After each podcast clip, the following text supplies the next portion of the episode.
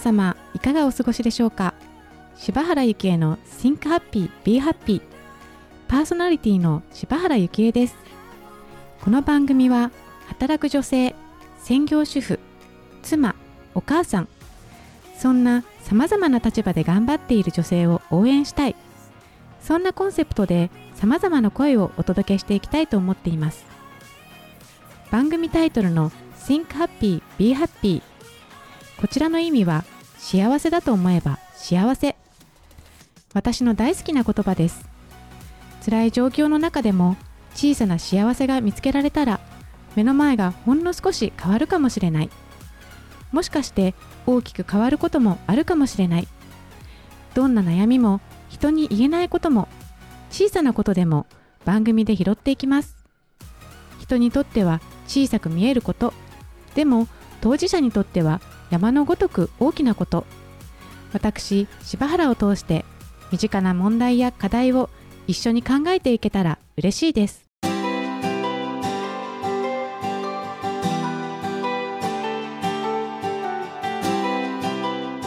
第3回のゲストの紹介をさせていただきます、マッサージセラピストの古谷絹子さんです。よろしくお願いいたします。よろしくお願いいたします。はい、では絹子さん自己紹介からお願いいたします。はい。はじめまして、古谷絹子と申します。私は今、柏市でセラピーサロン夫婦という自宅サロンをやっております。よろしくお願いいたします。お願いします。と絹子さんとは前回第2回のゲストの小山彩子さんと同じく、うん私のマッサージスクールの、はいまあ、お友達であり、はいあの一緒にサロンをこれから立ち上げようっていうビジネスのうん同士でもあり、はいあの日頃からお付き合いをさせていただいてありがとうございます。ありがとうございます。はい、えそれではですね、きのこさん、えーとこれまでのはい。歩みをはい教えていただきたいんですけれども、はい、はい。えっ、ときのこさんはえっ、と仙台出身というふうに伺ってるんですけれども、はい。仙台は何歳ぐらいまでいらっしゃったんですか？あ仙台はですね、えっと30なるぐらいなる前ぐらいまであの働いていたのであそのね。はいはい。くらいまでですね。あーうん実際どんなお仕事をされていたんですか？仙台で？はい、仙台では、あの当時はん。仙台ではちょっと珍珍しいというかあんまりなかった雑貨屋にいました。あー雑貨っていうと、実際どんな雑貨なんでしょうかね？そうですね、はい。本当にあの日常的なものなんですけれども、うん。当時はあの海外のものをうん。輸入してそれを販売するような、うん。ちょっとなんかこう日常的にうん。こう使っているものなんだけれども、うんうん。海外のこう雰囲気を味わえるようなすごくうん。当時はなんかこう良かったものなんですね。えー。じゃあそれはそのお仕事は何年ぐらい実際されたんでしょうか？そうですね、うん。その仙台から全部含めるとうん。12年近く、あ12年、はいやりましたね。12年ってすごいですよね。そうですね。私が専業主婦になってからよりも長いですからね。ええ。で実際あの絹子さんは、はい。そのお店で店長にまでなられたって伺ってるんですけれども、ええそうですね、はい。あのー割と、はい。まあ、自分が好きにできるっていう意味では、うんうん。私にすごく合ってたと思うんですけれども、うんまあ、売上管理だったり、うん。そういうお店の展開だったり、うん。あとは人の育成と、うん。もう本当に毎日そのことばかり考えてはい。やってました。ええまあそうですよね。大変なお仕事ですけれども、はい。プライベートとかあったんですか？時間は取れたりしましたか？うーんなかなかその、まあ、好きな仕事なので、うん。はい。仕事をしてると、まあ、自分でうん。なんかこう楽しいっていうのがあったので、うん。だからまあプライベートも、うん。もうちょっと楽しめればよかったんだろうけど、うん。結構その仕事のボリュームが多かったので、うん。結構こう二の次になってしまっていたかなっていうのは今考えると、ありますね。うん。でそこまででも12年もはい。続くってことはやっぱり本当に好きで好きでうん。続けてたと思うんですけれども、えきのこさんがその後、はい。えー仙台でずっと働いていて東京にいらしたきっかけっていうのはあるんでしょうか、はい、うん。なんかその仙台にもお仙台のお店っていうのは東京にもいろいろたくさんのお店ががありまして、はい。で東京に行くとそのお店いろいろあるのも見れたり、うん。あとはもう働いてる人たちがとても魅力的な方たちも多かったので、どうしてもやっぱりその東京に行くことで、うん。いろんな自分の世界が広がるんじゃないかっていう、好きな仕事をもっと広くはい。いろんな方と関わりたいなと思って、それえでー自分で希望してはい。転勤を希望してきました。ああ、すごいですね、その行動力が。本当その行動力を持って好きな仕事をバリバリとされて、はい、で、えっ、とその後に、うんそのしお仕事を続けないっていうその選択をしたきっかけがあったわけですよね。転機と言いますか。そうですね、はい。ずっとすごく好きです、本当に好きでやってた仕事なんですけれども、なんかだんだんその会社っていうのもうん。10年過ぎれば、うん。いろいろこう内容も変わってきて、うん。私が入った時にはうん。本当に海外のもので溢れていたお店が、もうなんかこう国内うん生産のもので、うん。割とこうキャラクターっぽいような可愛らしい感じになってきてしまって。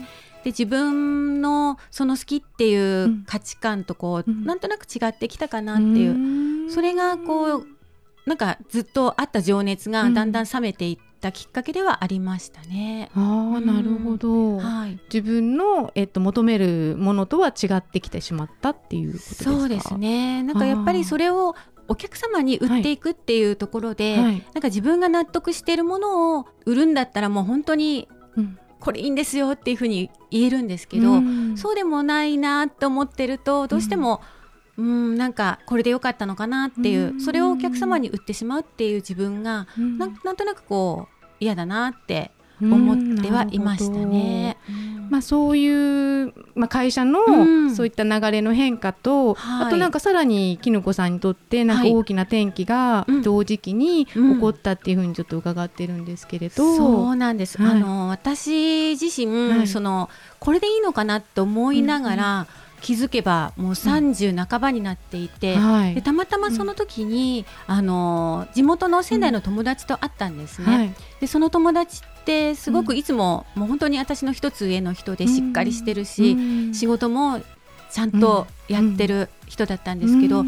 なんかこう久々に会った時に、うん。その方から出た言葉が、はい。実は病気をして、うんあのしばらく入院してたんだなんて話を聞いたんですね。はいでそういうなんかイメージもなかったし、はい。自分自身もその30半ばでそういう病気になるってはい。考えたこともなかったんですけど、うんうんでもそれがまああこの方でもそういう友達でもはい。病気になるんだなと思った時に、うん。自分がこれから何をしていきたいんだろうって、うん。いつその人生っていうのがはい。終わりを来るかもわから終わりに来るかというか、んん。なんかこういう事態になるかわからないのに、はい。なんかやりたいこと本当にできてるかなっていうことにすごく自分で自分をに問いかけた時に、はいうんこの仕事じゃないなってい。う返事がはい。本当にパッと返ってきたんですよね。なるほど、うん。でその、まあ、いろんなその転機が重なって、はい、もうお仕事を辞めるっていう決断を下されたっていう。そうですね。ことですね。もう決めると早いので、へもう。ー12年間やったお仕事もパッと辞めたと。そうですね。いうなんかそういうこう天気の時って、私にとっての天気の時に、なんかこう必ずそういうこうこうきっかけになる人がいたり、うん。助けてくれるというか、うん本当に人に救われてきていて、へー。そういう人がい,、はいるのと、あとはもう自分の中でこう風が吹いてくるっていうんですかね。うんうん。なんかもうなんか背中を誰かが押してくれるっていうか、はいだからすごく迷いがない迷いなくあります。うん、なるほど。迷いはないですね。はいうんそれでではその30代半ばではいお仕事をパッキリと辞めて、うんその後実際きぬこさんははい何をされていたんですかね？その後は、はい。なんか本当にその仕事をしていてできなかった、ん。本当は恋愛もしたかったんですけど、うんうん。でもなんか恋愛よりも、うん。やっぱりなんか私自分のやりたいってことをまずうん。率先したいタイプみたいで、英会話話を習いたかったので、はい。英会話を習って、うん。あとはまあ体を動かすのが好きなので、い。時間もたっぷりあるし、うんちょっとジムにもう毎日行くぐらいちょっとっ行って鍛えようと思って、はい、ジムに行ったりしてました。じゃあまあ今まで忙しくてうん。できなかったようなことをもうはい。やりたいだけやるみたいな、うんもう本当にはい。楽しかったです私は。そうなんですね、はい。でもやっぱりお金もかかってきますよね。そうなんですよね、はい。うん。なんだけれども多分私にとっては、うん。そのなんか自分が、うんまあ、お金っていうのもあるんですけれども、うんうんお金よりも自分がその楽しめてるっていう、んその方に多分フォーカスしてたんだと思うんですよ。ああ、うん素晴らしい。はい。ねはい、では続きは後半にまたお話しいただきたいと思います。はい、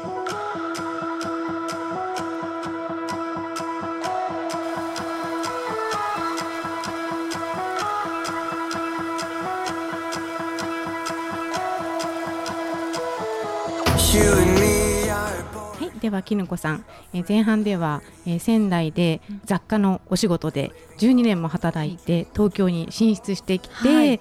でそれであの自分のやりたいことは何なのかともがき、うん。であのきっぱりとお仕事も辞め、はい。はい、自分探しの旅じゃないですけれど、はい。あの好きなことをやっていこうっていううん。お話をいただいたんですけれども、はきのこさんそれで海外にも行ってしまったっていうふうに伺ったんですけれども、はい。はい、そうですね、はい。えっと、旅行ではその、えっと、イギリスとフランスに行って、はい。でその半年後はい、に、えっと、アイルランドの方にはい。1か月語学留学で行きました。えーすごい行動力ですね。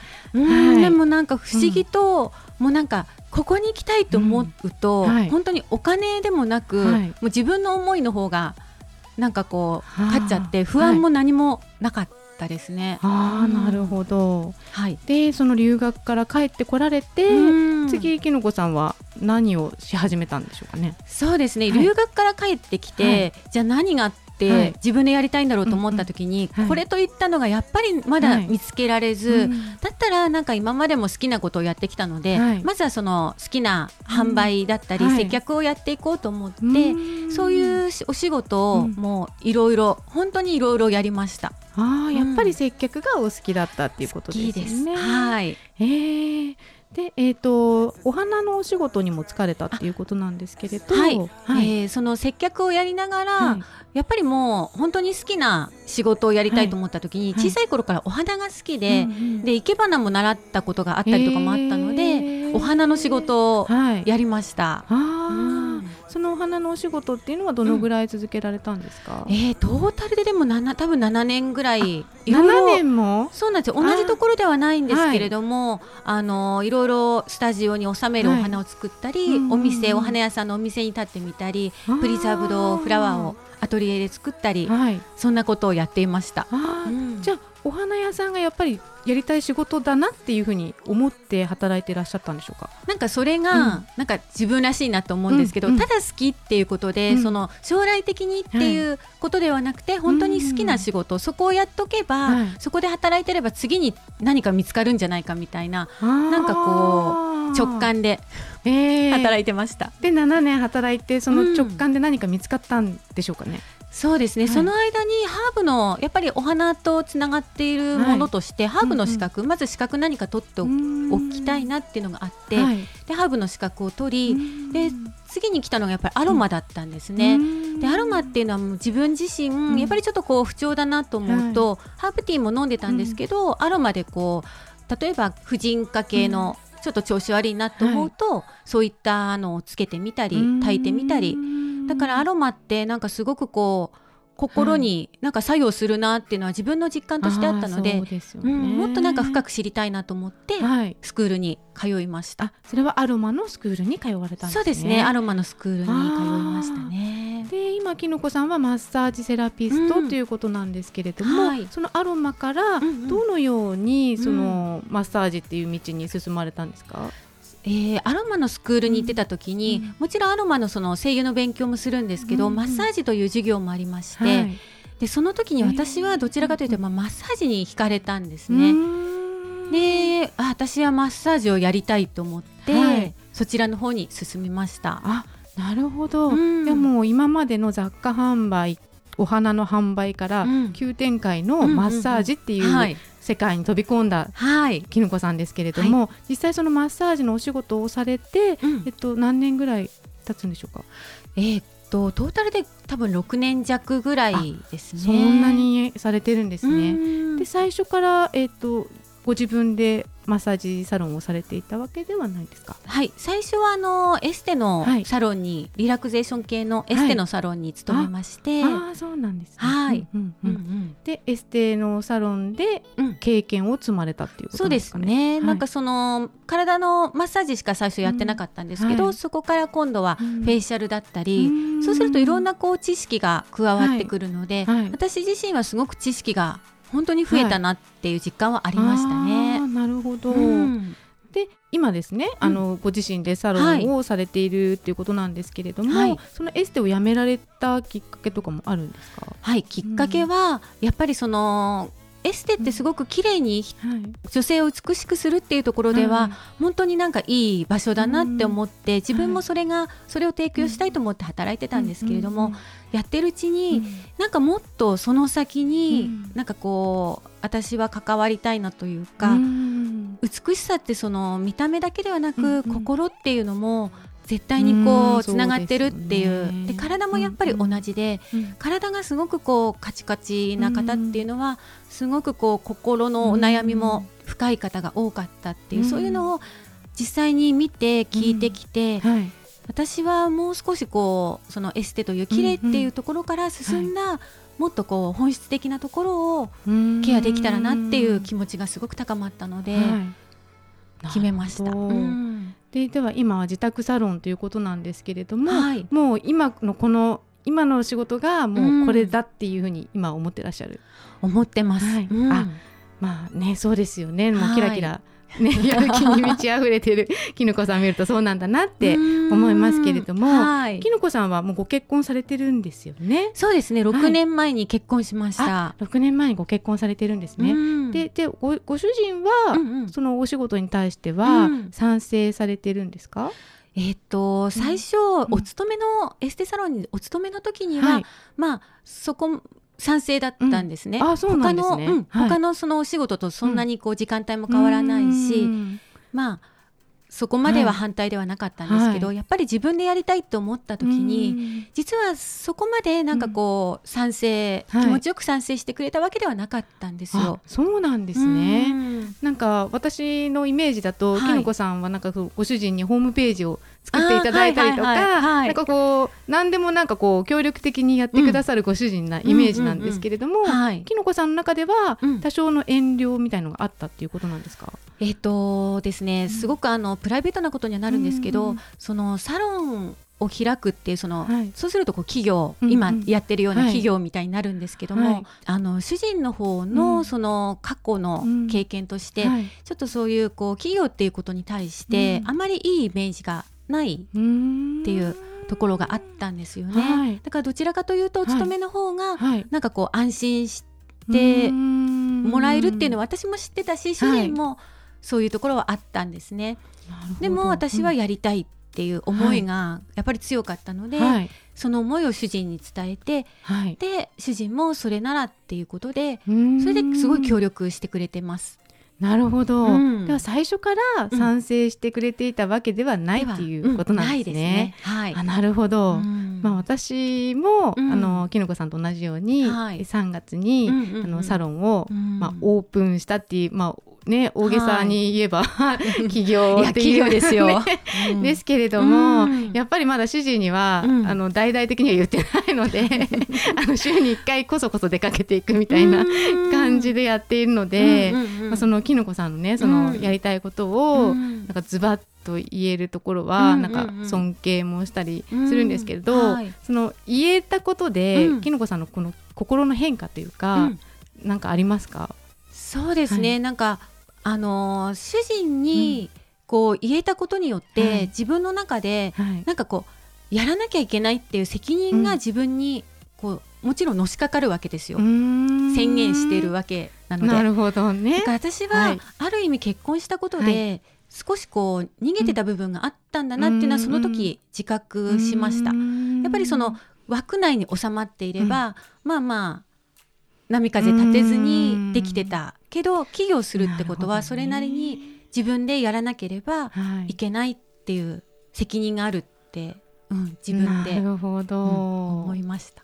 なんかそのね枠内っておっしゃったんですけど、うん、その枠っていうのを、こういい意味ではこう守ってくれるものでもあったり、うんうんうんはい、でも逆に言えば、ね、その自由を奪われるものであったりもするじゃないですか。うん。はい、でなんか私の場合は、うん、そのその枠っていうものが、うん、なんかこう私を縛り付ける、うんうん、なんかこうなんていうんですかねこう鎖のように、うん、もうがんじがらめになって、はい、やりたいことできないよって言って、はい、言っていた自分が、まあ、ついこの間までっていうか今も私は言ってるんですけれども、はい、であのやっぱり同じように、うん、やっぱ特に女性って家庭に入ったりとか、はい、まあ、お子さんできたりとか、うん、でやっぱりやらなきゃいけないって自分で決めつけてるものに縛られてたりして、うんうん、やりたいことがあってもやれなくてもがいてる女性って多分多いと思うんですけれど、はい、まあもうきのこさん実際もやりたいことをやり通してこうやって輝いて いらっしゃるんですけれども、はい、まあ、そのやりたいことを、まあ、女性がもうやっていくには、もうきのこさんズバリどうしたらよいでしょうか、そうですね、はい、すぐにその枠を外すっていうのってやっぱりこうちょっと難しいかなと思う人って多いと思うんですね。だからなんか私の場合だともともとすごく自分のことを言うんですよ。私はこう思ってるとかなんかこうそれはやっぱり旦那さん男の人と女の人ってこう上下関係もないし対等だと思っていてだからこうやっぱり相手に伝えなければもちろん気持ちも伝わらないし、うん、自分のその今考えてることっていうのを、とにかくこう小出しに 言っていくっていうのがとにかく距離を縮めていくっていうのが大事なのかなって。枠を作ってるのって多分私も作っていたんですけども、自分で。自分なんですよね。そうですよね。自分です。自分です。だからその枠を本当に私は最近すごくこう取っ払って、取っ払ったことでその責任も来るわけですよね。でその責任を負ったことで自分自身もちょっとは強くなれると思うし、ちゃんと考えると思うんですよ。相手に伝えるにはどうするのかなとか。そうすると例えば周りにどうやって伝えてるのって聞いてみるとか、自分なりにネットで調べるとか、行動に出ていくと思うので、まず変えるべきは意識だと思うんですよね、枠を取り払うっていう意識、そうすると、じゃあどうしようっていうので行動に現れて、枠を取り払って例えば喧嘩するとしても、そこで喧嘩したままじゃいけないからじゃあどうしようっていうふうに考える、で行動に出るっていう次に行動に現れて、うん、そうですね。そうなんですよね。はい、そんな前向きでキラキラしたきのこさんなんですけれども、はい、きのこさん今その自宅サロンされているということで、実際きのこさんのサロンではどんなマッサージが受けられるんでしょうか？えっと今はま、うん、えっとマッサージセラピーという、うん、先日までかんあの通っていた学校の施術をそのまま使、はい、あのやっているんですけれども。はい。本当にその今まで私がエステで体験してきたっていうのは、ちょっとこうなんていうんですね型にはまった、はい、どのお客様が来ても、すごく気持ちはいいんだけれども、うん、そのお客様の悩みに合わせたっていうまでは言ってなかったんですね。それがもう本当にその方に合わせて、はい、ここがちょっと緊張してるなと思ったら、そこを中心にできるっていう、お客様にとっても、私にとっても本当にこう納得いく、はい、満足度の高いものになりますね、はい、お客様の体のの状態に合わせたマッサージ、うん、オーダーメイドのマッサージっていうことですよね。はい。うん、あできのこさんのじゃあこのマッサージを受けたいという思った方はどうしたらよいんでしょうか、えっと、自宅でやっておりますので、うん、柏駅まで来ていただいて、柏駅から歩いて13分の場所に、はい、あります。何かホームページか何かはいホームページもございます、はい、はい、ご紹介いただけますか？はい、はい、えっ、ー、と検索キーワードは、はい、柏サロン夫婦で出てくると思います。はい、うん、ありがとうございます。はい、本日のゲストは、はい、古谷絹子さんでした。はい、ありがとうございましありがとうございます。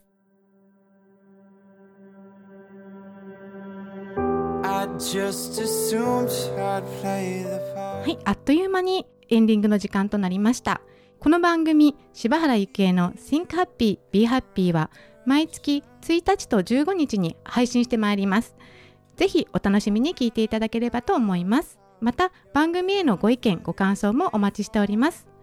宛先は info アットマーク言葉リスタ .com 言葉リスタは KOTOBARISTA こちらまでお寄せください。それではまた次回お会いしましょう。柴原幸恵でした。